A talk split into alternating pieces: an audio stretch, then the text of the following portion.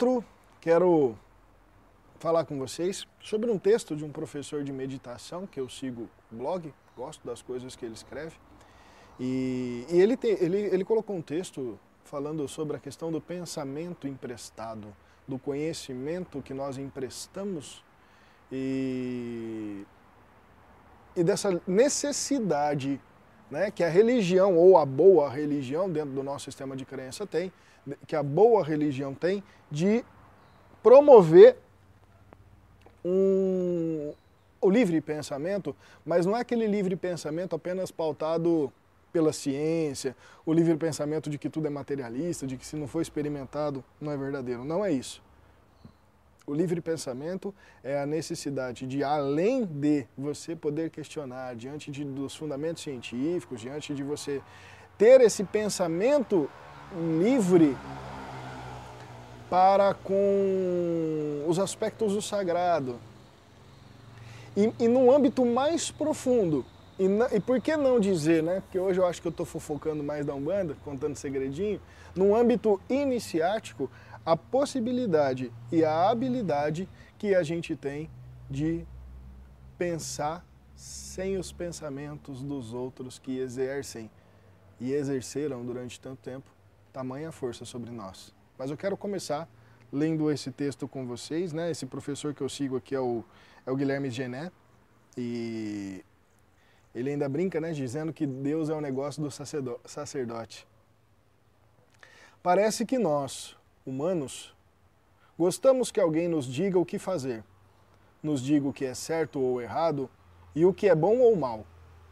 Por que tal resistência a pensarmos por nós mesmos? Não é uma questão de pensar. Na verdade, você pensa demais.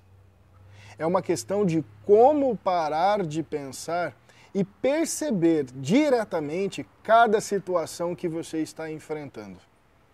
Se não houver pensamento, não haverá barreira, não haverá ciscos em seus olhos e você poderá ver claramente.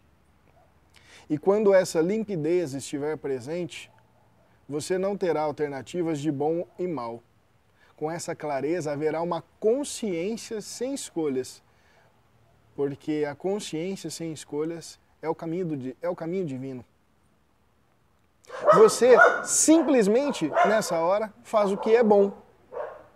A sua consciência simplesmente irá o dirigir para aquilo que é bom, belo, divino. Perceba, você não pode pensar por si mesmo, porque a visão do bom não é parte da mente. E você só conhece a mente. Preste atenção nisso que eu vou repetir para vocês. Você não pode pensar por si mesmo porque a visão do bom não é parte da mente. Quando ele está dizendo isso, ele está falando, né? O bom, o divino, ele está além da mente. Né? E você só conhece a mente. Por essa razão que surgem todos os problemas. Você não tem clareza porque só conhece sua mente. Você tem centenas de pensamentos passando sem interrupção na sua mente. É um rush de 24 horas uma multidão de pensamentos passando. São nuvens de pensamentos passando tão rápido que você fica completamente oculto atrás delas. Seus olhos ficam quase cegos. Sua sensibilidade interior fica totalmente coberta pelos seus pensamentos. Aqui nós estamos falando, né? A mente que cerceia a sensibilidade para além da mente, que a gente já está falando aqui, da mente inferior para a mente superior, né? seus olhos ficam quase cegos, sua sensibilidade interior fica totalmente coberta pelos seus pensamentos. Por intermédio da mente, você não pode saber o que é bom ou mal. Você tem que depender dos outros e essa dependência é totalmente natural, porque a mente é um fenômeno dependente. Ela depende dos outros. Todo o seu conhecimento é emprestado. Tudo o que a sua mente sabe veio através de seus pais, dos seus sacerdotes, dos seus professores ou mesmo da sociedade. Observa e tira suas próprias conclusões. Na verdade, você não conseguirá encontrar um único pensamento que não seja originalmente seu. Tudo é emprestado. A mente vive de conhecimento emprestado. Em cada situação, ela quer alguém para guiá-lo. Toda a sua vida está sendo guiada por outros. Desde o princípio, seus pais lhe disseram o que é certo e o que é errado. Depois, os seus professores, depois, seus sacerdotes, seus vizinhos, seus namorados. Não que eles o saibam, na verdade, eles também emprestaram dos outros. Esse empréstimo continua século após século, geração após geração. Toda doença continua sendo herdada pela nova geração. É apenas uma réplica da geração anterior, um reflexo, uma sombra, mas não tem sua própria originalidade.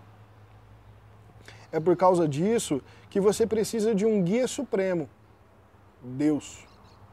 Você não pode depender dos seus pais porque, à medida que você cresce, começa a ver que os seus conselhos não são perfeitos, que eles são seres humanos falíveis. Não foi culpa deles, foi a inocência da criança pequena. A criança confiou no pai, na mãe que a amavam. Mas finalmente, à medida que atinge um pouco de maturidade, vem saber que os pais, que os mestres, que os professores e vizinhos e namorados, eles simplesmente falavam coisas que não necessariamente eram verdadeiras. Né? Mais uma vez, né, fazendo a menção aqui ao, ao, professor Guilherme, professor de meditação ativa, né, Guilherme Gené, e, e esse texto ressoou bastante para poder vir falar com vocês, né, a respeito do caminho iniciático. E quando eu falo iniciação, vamos esquecer essa coisa da magia, de usar branco e fazer gira. Tá? Vamos falar de iniciação na vida prática mesmo. Tá? Que o processo de iniciação é um mergulho tão íntimo dentro de nós que ele é pautado. Veja bem, hoje eu estou contando segredinhos. Ele é pautado nas perguntas fundamentais. Para onde eu vou é uma pergunta secundária. Mas quando a gente pergunta quem é você, a mente buga. Certamente sua mente vai bugar. E a iniciação, ela não é a resposta dessa pergunta? Eu, por, durante muito tempo, achei que fosse. A iniciação, ela é viver essa pergunta. Ela é viver essa pergunta de uma tal forma que a resposta vai criando dentro de nós uma certa eu vou chamar de indiferença à necessidade de resposta. E quando a gente, quanto mais a gente mergulha dentro de nós com essa pergunta, quem somos nós, nós conseguimos nos liberar das amarras da ilusão. E na minha cabeça, aqui é uma opinião, tá? A parte da ilusão que nos cabe é essa realidade construída a partir dos pensamentos emprestados. As definições que nós temos de problema, as definições que nós temos de angústias, de dores, de medos, de tudo que barra a nossa vida, né, de uma certa maneira, elas aqui eu posso afirmar que isso tudo é maia, porque a realidade e o que nós somos falando de maneira grotesca, mas o que nós somos é Deus. Não faz sentido perguntar de Deus para fora. Faz sentido perguntar de Deus para dentro. É simples pegar na folha aqui da jabuticabeira e dizer, ó, oh, isso aqui é Deus. Né? Mas é simples falar, esse cara que está aqui falando com vocês é Deus? Essas pessoas que estão me ouvindo aqui são Deus. Nesse sentido, Há uma necessidade muito defendida por grande parte das escolas umbandistas, outras nem tanto, mas isso vem se vem se popularizando cada vez mais, que é a necessidade do ser humano de meditar. Né? As giras e o processo de transe, além de buscar informações no inconsciente, também é um processo profundo. Exige e também é um processo profundo de meditação com base em que anular esses pensamentos emprestados para que a partir do nosso inconsciente, para que a partir da nossa sabedoria divina, para que a partir da nossa comunhão com o amor de Deus, a palavra que saia da nossa boca no instante da incorporação seja sacralizada e chancelada pela presença de um guia espiritual que está ali nos assistindo em corpo astral. Algumas vezes eu chego a acreditar que os médiums, num bom processo de incorporação, né, eles não falam as vozes dos guias, eles falam as vozes da sua centelha divina. Os guias estão ali para extrair aquilo dele. Olha que bonito pensar assim, né? É bonito e eu acredito que por muitas vezes isso aconteça. Alex, quando que você acha que isso acontece? Quando a mediunidade é consciente. Quando você consegue, na consciência, fazer processos ali incorporados, né? Mas mesmo com a, com a mediunidade com um grau de consciência um pouco mais elevado, você consegue realmente inter, entender à luz de Cristo aquilo que a pessoa está dizendo para responder à luz de Cristo a pergunta essencial diante daquele cenário, diante daquela vivência que aquela pessoa está ali. A Umbanda, dentro daquilo que nós acreditamos no CEIA, dentro daquilo que a gente promove no CEIA, é um processo de caminhar para dentro de si e devolver esses pensamentos para as pessoas que nos emprestaram. Né? Veja, devolver o pensamento, devolver a ideia, não devolver o conhecimento e não devolver o sentimento que elas depositaram em nós. Esse retorno que o, que o autor afirma de volta para a originalidade é, de verdade, aquilo que a gente acredita ser a, a essência da vida iniciática mediúnica espiritual do Filho de Santo da Umbanda, falando em nome, obviamente, do Ceia. Tá? É você conceber né, a, a, as perguntas fundamentais, quem sou eu, para onde vim, o que é Deus, par... e ir tão fundo e que se tiver alguma meta a ser atingida, né, a meta seria eu não preciso mais da resposta. Simplesmente é. Mas isso ser em todos os níveis, né? Isso ser em todos os corpos. Alex, o que você está falando você já conseguiu? Claro que não. Talvez por ser dirigente eu precise mais que todo mundo. Essa é uma caminhada que toda a comunidade de santo está envolvida. A minha única responsabilidade diante desse processo é estar consciente disso para a partir daquilo que eu sei, daquilo que eu tenho como intenção, promover através dos ritos, através da vivência templária, essa possibilidade para aqueles que são filhos da nossa casa e meus irmãos de fé. Né? Porém, é, premente, é necessário que nós saibamos que a religião, quando a gente fala de religião com religiosidade, né, ela é esse mergulho íntimo e essa análise quase que diária, por que não dizer diária, né? Muitos antigos mestres na Umbanda falam que nós devemos ler o livro da nossa existência diariamente. E nesse sentido, já parou você aí que está me assistindo, ou você que vai nos assistir, para pensar que quase nenhum ou todos os pensamentos que você tem hoje nem são seus de verdade?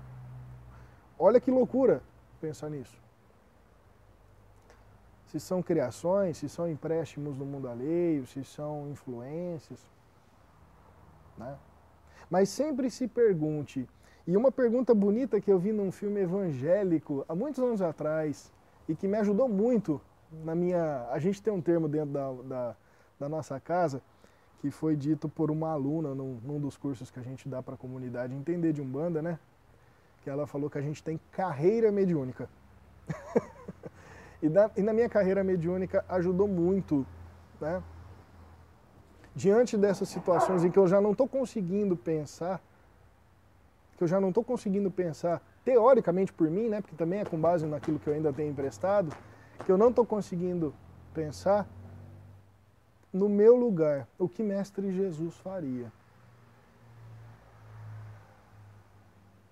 Se ele tivesse nessa mesma situação, se ele tivesse nesse mesmo sentimento de perdição, nesse mesmo sentimento de cansaço diante da vida, diante de qualquer cenário, já que eu não estou conseguindo pensar com o meu pensamento, e já que eu, eu tenho essa naturalidade como ser humano em emprestar pensamentos, na minha infantilidade eu comecei a pedir essa informação.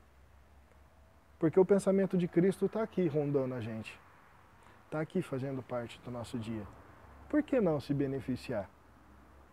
Por que não viver com ele, como ele? Todo mundo é capaz. E, gente, não sou mago, não sou Merlin, não sou nada disso. Mas nunca deu errado. Nunca deu errado. Só para vocês terem uma noção pensando mil coisas, mil coisas, mil coisas. A mente estava cansando ontem de uma tal maneira que estava um certo tristeza, com desespero. E, e, e, e, um corpo meu falou assim, você precisa parar, cara. Parar mesmo um pouquinho, né? Das, das 10 da manhã, hora que você sai da live, até meia-noite no computador, para um pouco. Simplesmente o computador resolveu desligar. Foi uma coisa insana, assim. Ainda brinquei com alguns amigos, falei, olha, o que está faltando mais acontecer? Era isso, estava faltando eu parar um pouco de pensar, pensar, pensar, pensar, pensar e curtir. E aí fui meditar também, foi maravilhosa a experiência. Se Deus quiser, o computador vai voltar a funcionar. Mas nesse sentido, né? Então, queria deixar aqui esse comentário com vocês a respeito de iniciação do, da carga de pensamentos que a gente tem, desse retorno ao pensamento original, que é o nosso, dessas perguntas, quais são as perguntas fundamentais da sua vida? Tá? E não, não busca a resposta, busca viver a dúvida. Padre Fábio fala isso, né? Há uma beleza em viver a dúvida que não me traz a angústia de esperar respostas. Agora, quando eu anseio resposta, olha só, ansiar, eu, eu naturalmente já sofro por ela. Né? Então vamos viver na dúvida, mas na dúvida das perguntas fundamentais. A mente fica muito presa à meta, fica muito presa a coisas, fica muito presa a um conjunto estruturado. Essa mente que reverbera aqui no nosso corpo mental inferior e que reclode aqui nos nossos chakras, nos nossos chakras laríngeo e os da região. Né? Vamos subir mais um pouco. Né? Vamos pensar com a mente de Deus. Vamos pensar com a mente de Deus quando a gente pseudo sofrer. E quando a gente estiver bem, vamos mergulhar corajosamente dentro de nós para assim viver essas perguntas fundamentais até que elas não precisem mais ser respondidas certo? Isso que eu queria trazer aqui hoje para vocês, nesse dia que encerra a semana, né? De muita sabedoria com a linha dos pretos velhos, tá bom?